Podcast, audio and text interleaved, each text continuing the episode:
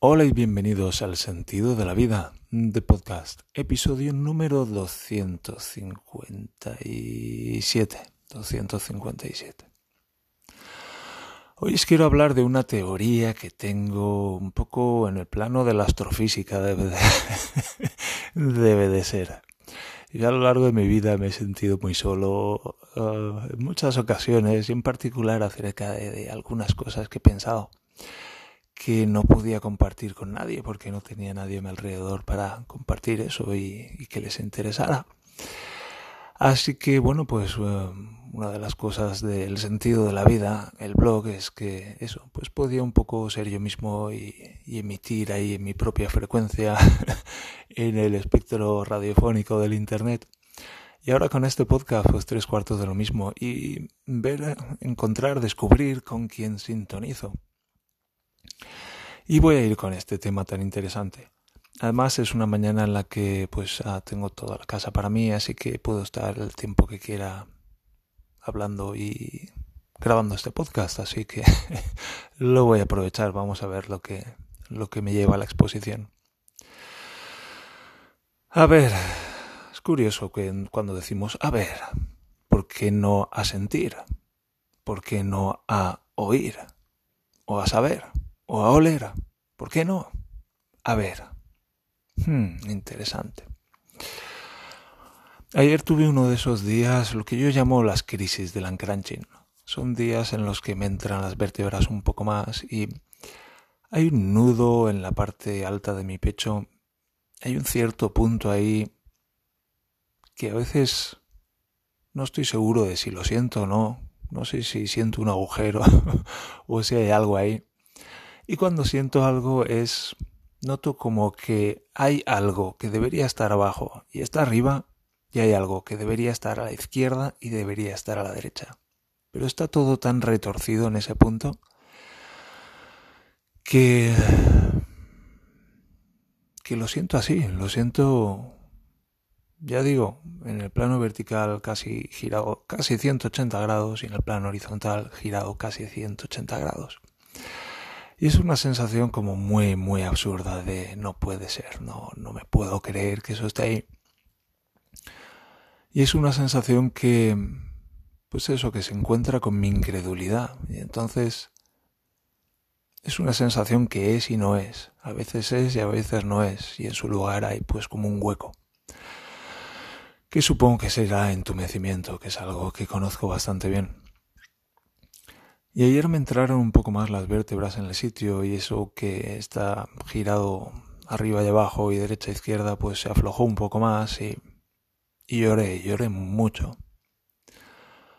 Lloré mucho. Y estoy más aliviado. Seguro que me, me, lo notas en la voz, me lo notas en el ritmo, me lo notas en, en esta estabilidad que voy logrando poco a poco, que voy cultivando.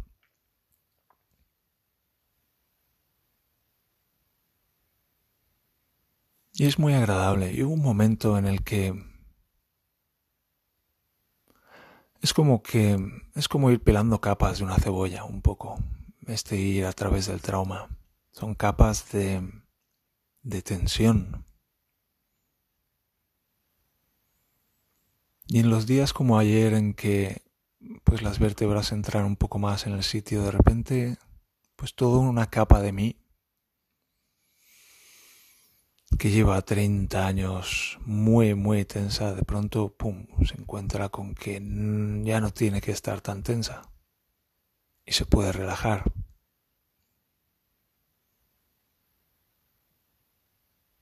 Y cuando se relaja, pues hay un alivio tremendo.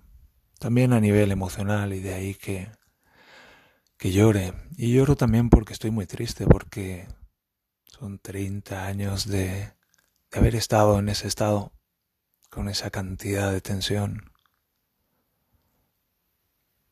que de tantas maneras diferentes me limitaba.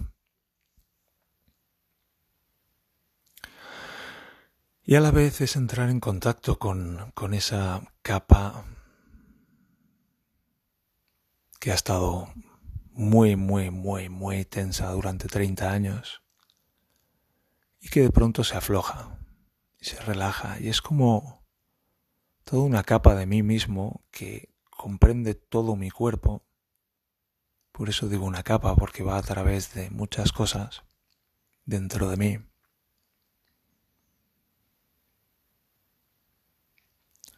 Y toda esa capa está muy dolorida, pero muy, muy, muy dolorida. Imagina que estás tensando un músculo durante 30 años y luego, y luego lo aflojas, ¿cómo se sentiría ese músculo? Sentirías un dolor absurdo, un dolor descomunal. Y en este en este dolor que sentí ayer por la tarde,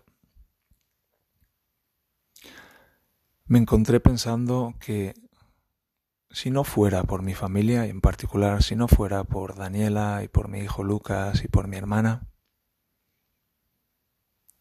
si no fuera por ellos yo dejaría mi cuerpo lleno de dolor, lo abandonaría.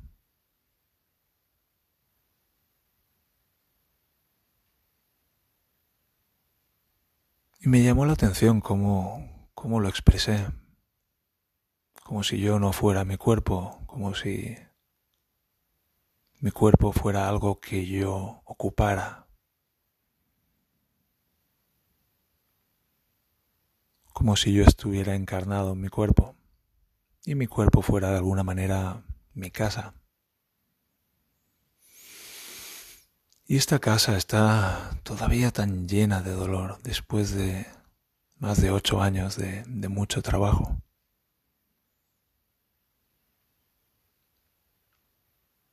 Está todavía tan llena de dolor que ayer por la tarde me hubiera encantado abandonar esta casa.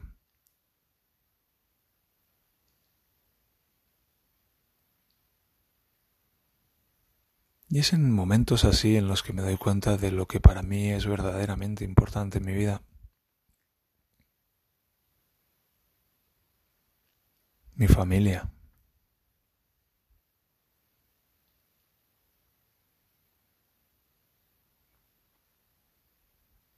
Es algo de lo que me di cuenta ya en 2008 cuando estuve contemplando detenidamente el suicidio. Y no lo hice por mi familia, por estar con ellos, por disfrutar de ellos un poco más.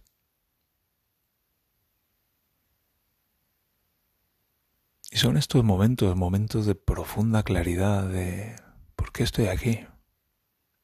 Y obtener una respuesta muy, muy, muy clara, estoy aquí por mi familia. Si no fuera por ellos, abandonaría este cuerpo dolorido muy gustosamente.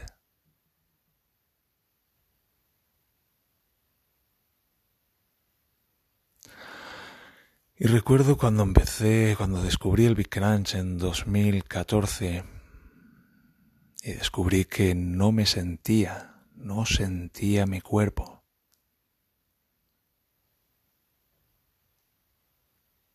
Y empecé a a meditar y en la meditación pues perseveraba en encontrar las sensaciones de mi respiración.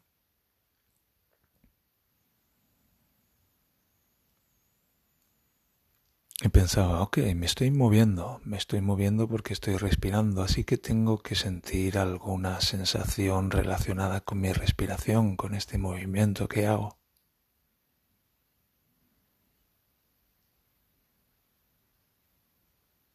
Y en ese vacío de sensaciones, pues poniendo mucha atención, empecé a notar algo.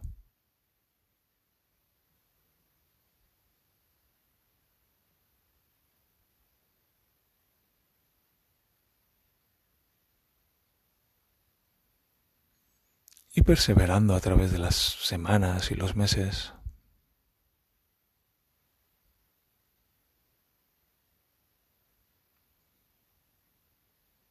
fui recuperando cada vez más sensaciones, penetrando en ese entumecimiento.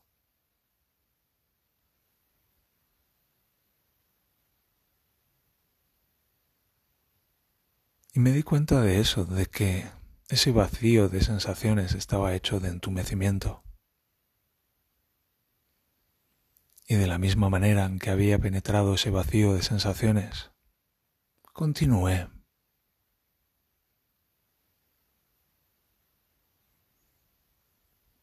penetrando ese vacío de entumecimiento.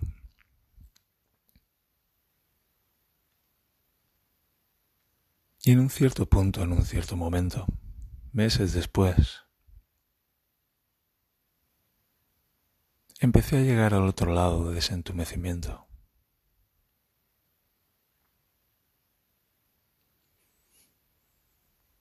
Y lo que encontré era dolor, dolor, dolor, dolor en cantidades masivas.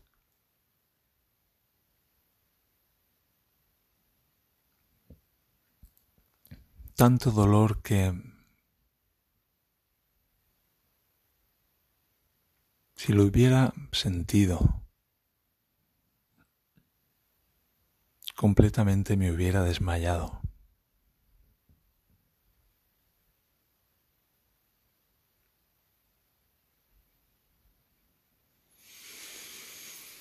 Y seguí profundizando en ese dolor.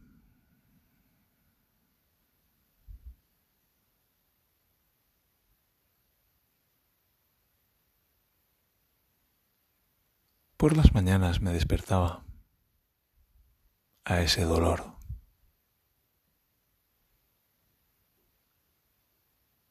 Y sentía ese dolor durante todo el día, respirando contra ese dolor una masa amorfa de dolor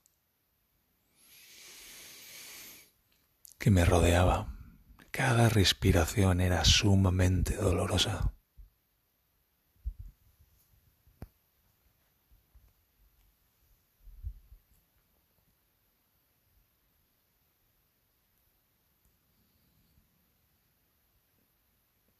Y yo ya sabía algo de hipnosis por entonces y empecé a utilizar la hipnosis para entrar en un cierto estado.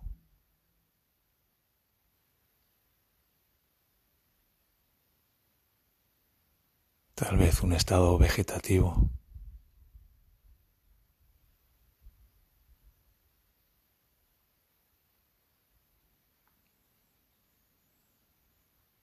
Un estado en el que respiraba tal vez dos veces por minuto.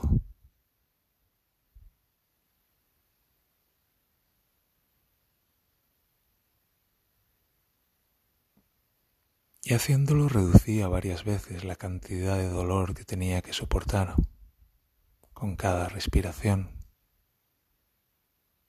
a cada minuto.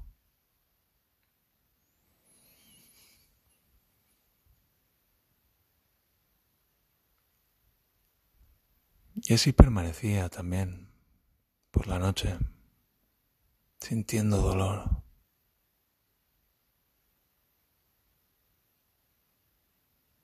Hasta que agotado por la noche, me dormía.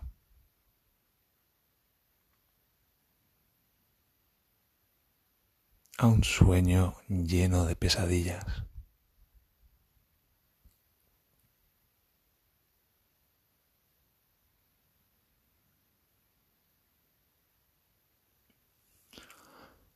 Y un día me di cuenta de que si me fumaba un cigarro de marihuana, el dolor desaparecía completamente.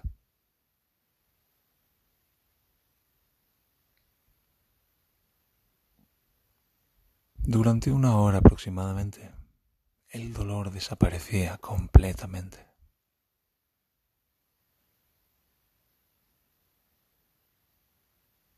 Y yo tenía una pausa en ese dolor que podía aprovechar para practicar yoga.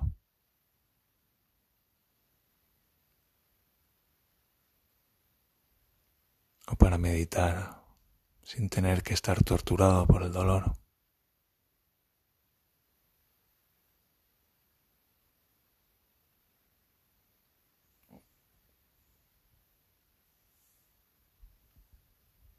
Y a menudo pasaba todo el día tumbado en el suelo.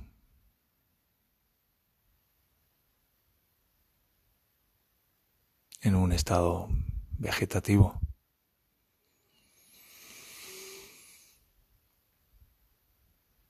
Y me iba muy lejos de mi cuerpo. Yo no sé cómo funciona eso, pero realmente me iba muy lejos.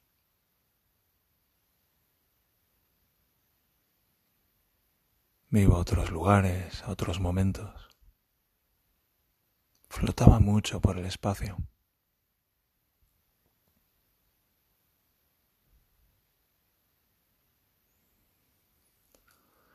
Y visitaba con una cierta asiduidad ese agujero negro que hay en el centro de nuestra galaxia.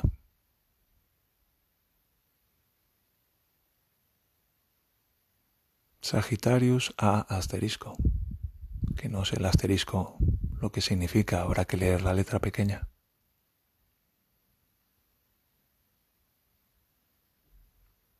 Y permanecí allí flotando, dando vueltas a ese enorme agujero negro, lejos de mi cuerpo y del dolor.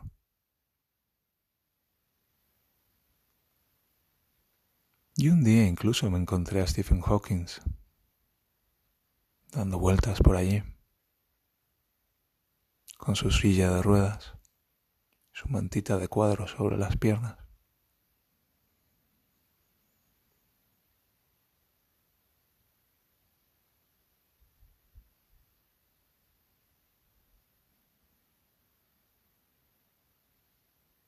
lejos de tanto dolor.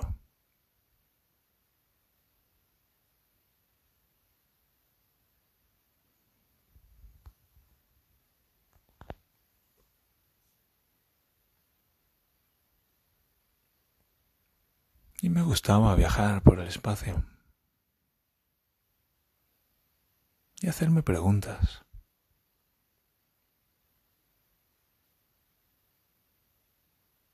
Y llegué a desarrollar una cierta teoría.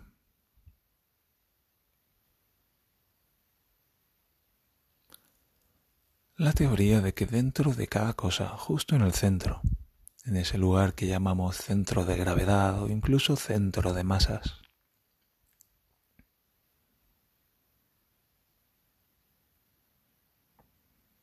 En el centro de cada cosa hay un agujero negro.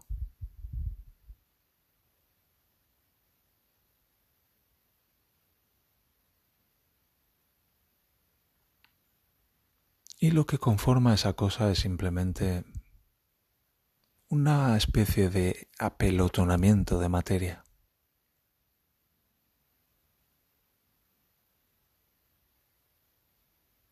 Por ejemplo, piensa en la Tierra, es como si tuvieras un agujero. Piensa en el desagüe de la bañera. Y empiezas a tirar arena por el desagüe de la bañera. Y la arena se va y se va y se va. Pero llega un momento en que la arena rebosa.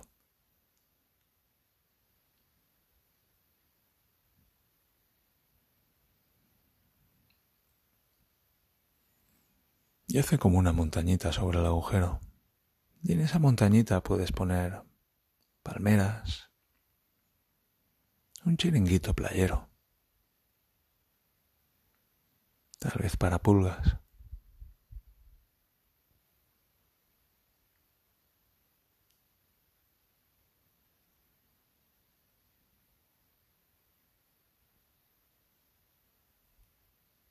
Imagina esto ahora en tres dimensiones. Ese agujero de la bañera es un agujero en dos dimensiones. Imagínatelo en tres, con materia entrando en ese agujero desde todas las direcciones, hasta que ese agujero se llena y rezuma y forma una esfera. Y esa esfera está compactada por su propio peso.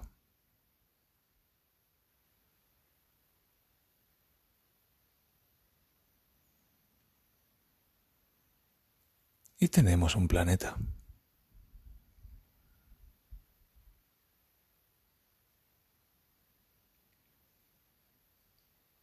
Y lo mismo sucede para cada cosa en el universo.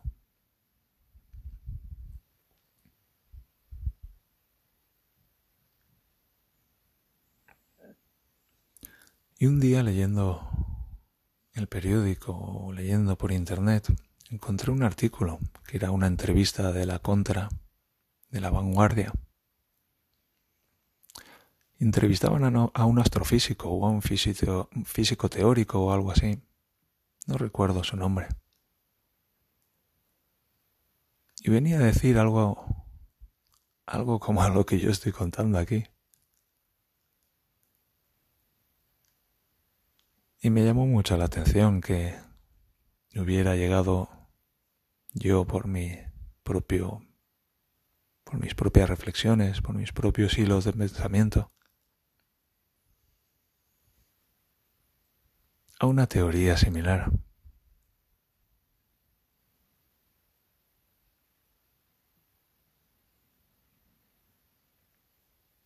Y de hecho para mí la conciencia es un agujero negro.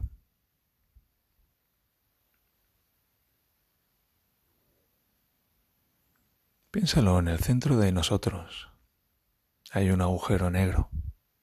En el centro de cada uno de nosotros, tal vez un mini agujerito negro.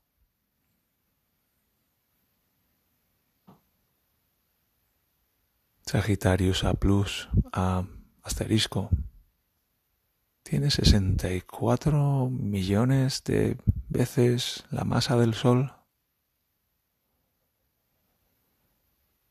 Y ese otro agujero negro que fotografiaron hace unos años tiene 50 mil millones de veces la masa del Sol. Así que hay agujeros negros de todos los tamaños. Y bien puede haber mini agujeritos negros, tal vez micro agujeritos negros.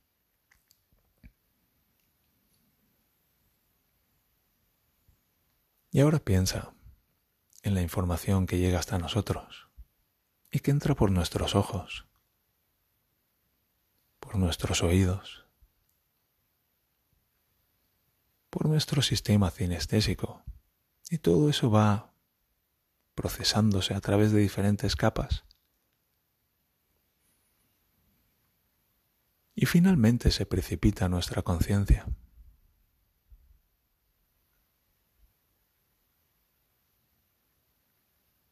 Y entonces la conciencia es, en cierto modo,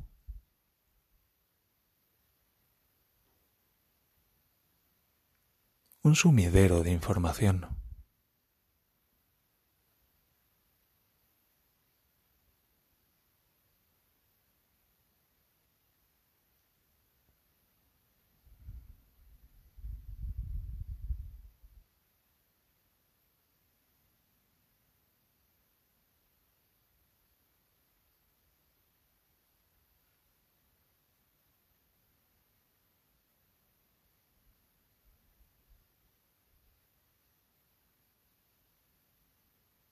Y un agujero negro es de la misma manera.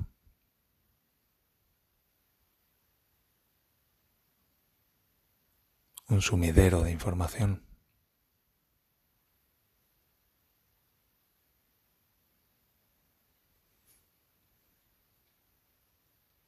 Y en ese modelo, en esa teoría, en esa idea,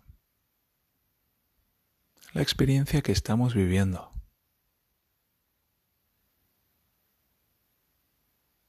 es la experiencia que tiene lugar en el horizonte de sucesos.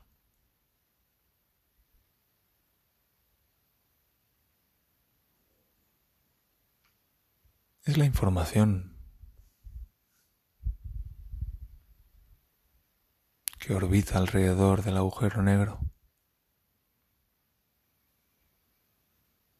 antes de alejarse o de precipitarse en el mismo.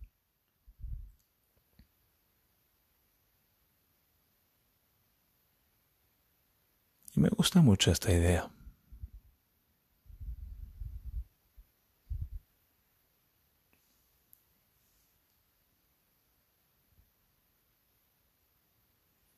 Y además de esto tengo otra idea y es que en el universo tiene que haber pongamos infinitos agujeros negros. Y de la misma manera tiene que haber infinitos soles.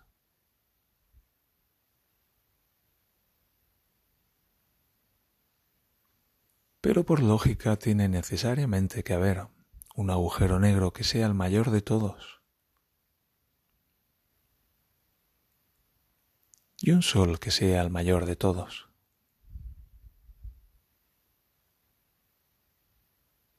De manera que toda la información que se irradia desde ese gran sol se precipita al interior de ese gran agujero negro.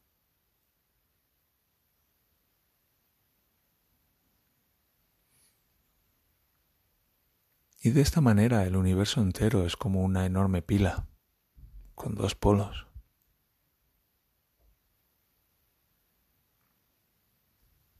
En los que fluye la energía, en los que fluye la información.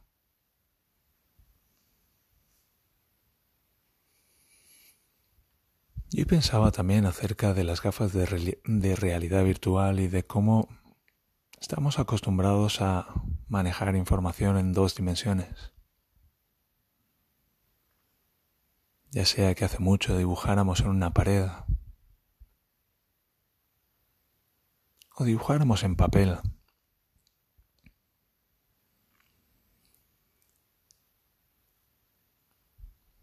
O dibujemos o escribamos representando información en una pantalla de ordenador. Estamos manejando y representando información en dos dimensiones.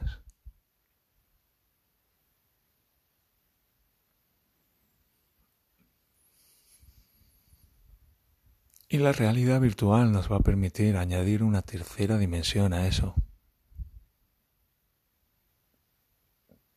Escribir y representar información en tres dimensiones.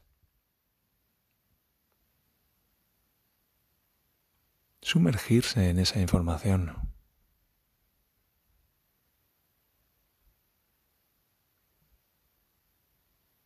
Manejarla con las manos.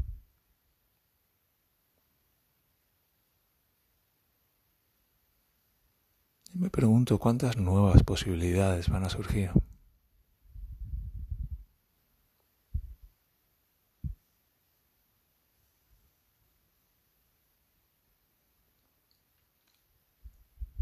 Ahora si queremos representar un agujero negro tenemos que utilizar un papel y dos dimensiones. Pero imagínate representar un agujero negro en tres dimensiones. Y flotar a su alrededor observando cómo deforma el espacio y el tiempo a su alrededor.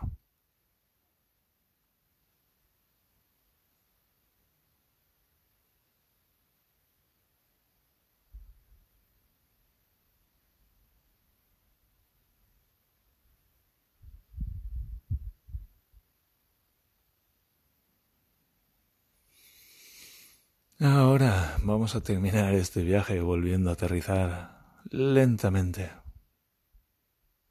regresando al planeta Tierra.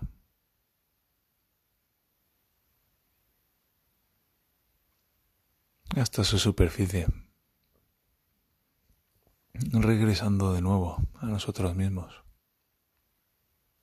de donde en ningún momento nos hemos, nos hemos ido. Y una vez más, daros las gracias por estar ahí.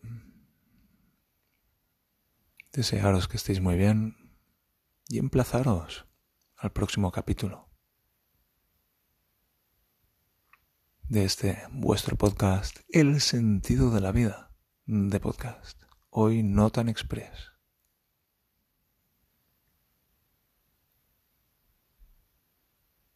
Un abrazo.